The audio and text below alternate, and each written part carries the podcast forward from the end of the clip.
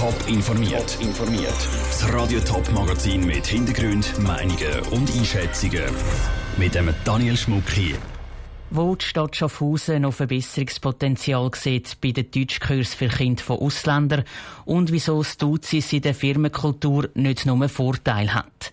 Das sind zwei von den Themen im Top informiert.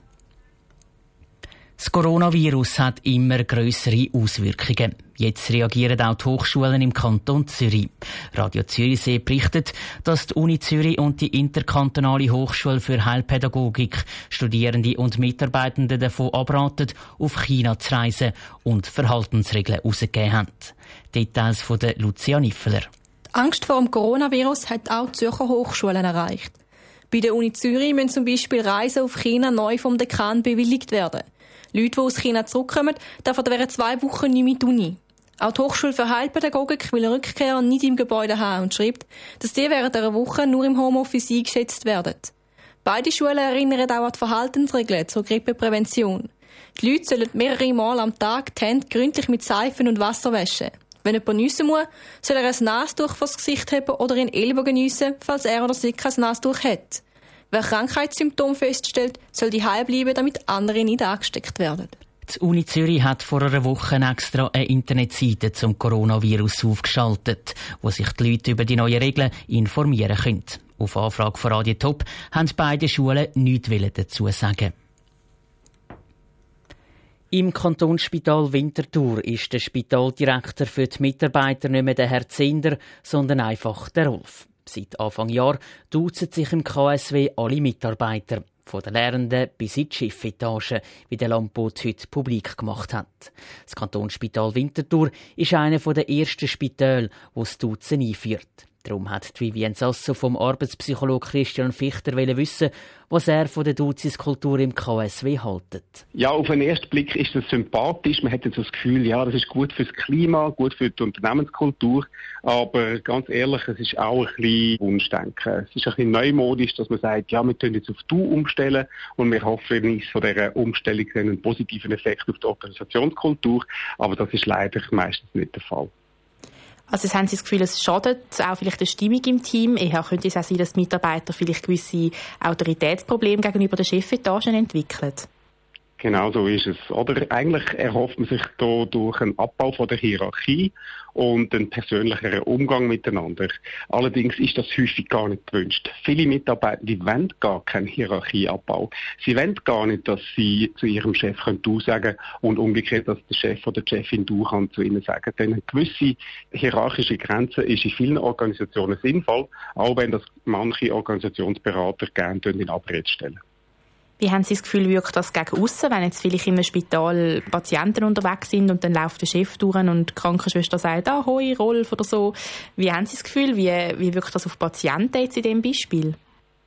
Ambivalent bei den einen Leuten kommt das gut an, da hat man das Gefühl, aha, die kennen sich gut und äh, sowieso so ein bisschen im medizinischen Bereich stiftet das Vertrauen, da fühlt man sich in sicheren Händen.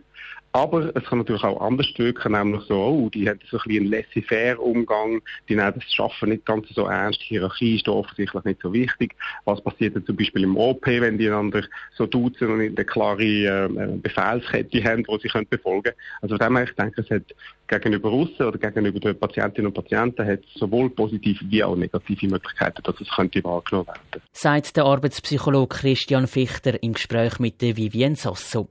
Das Kantonsspital Winterthur ist nicht das einzige größere Unternehmen in der Schweiz, das die Duzis-Kultur eingeführt hat. Bei der Swisscom und der Postfinance zum Beispiel duzen sich auch schon alle Mitarbeiter.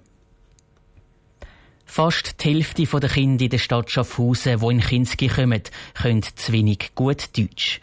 Darum hat der Stadtrat vor einem Jahr das Pilotprojekt Frühe Deutschförderung aufgeleistet, so dass Kinder schon vor dem Kinski Deutsch lernen können. Heute hat der Stadtrat jetzt eine erste Zwischenbilanz gezogen. Der Vinicio Melchioretto war mit dabei. Gewesen. Der Stadtrat und das Projektteam rund ums Pilotprojekt Frühe Deutschförderung hat heute die ersten Zahlen präsentiert. Insgesamt sind rund 334 Formulare an Familien wegen der Deutschförderung verschickt worden. Von denen sind 304 zurückgekommen, also fast alle. Der fast Schaffhauser Stadtrat Raphael Rohner sieht in diesen Zahlen eine Bestätigung für das Pilotprojekt. Erste Erkenntnisse zeigen, dass wir richtig gelegen sind, dass ein Handlungsbedarf besteht. Und zwar ein deutlicher. Es sind bei deren ersten Kohorte 37 Prozent der Kinder, die über nicht ausreichende oder gar keine Deutschkenntnisse verfügen. Wohlverstanden nicht Hochdeutsch, sondern Schweizerdeutsch. Das Kind möglichst früh Deutsch lernen, ist extrem wichtig für die Zukunft.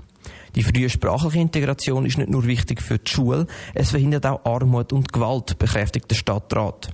Von diesen 37 Prozent der Kinder, die zu wenig gut Deutsch können, gehen 50 Prozent schon in Spielgruppen oder Kitas. Die Projektleiterin vom frühen Deutschförderung Katrin Bohrer ist erfreut über das Interesse der Eltern, aber sie sieht auch grosse Herausforderungen. Was uns aber auch zu denken macht, ist teilweise das Niveau von diesen Sprachkenntnissen. Wir haben viele, viele Kinder, die also noch kein Deutsch können oder kaum Deutsch können. Und das ist jetzt die Herausforderung, dass wir möglichst schnell die Kinder schulen können. Das Pilotprojekt ist gut angelaufen.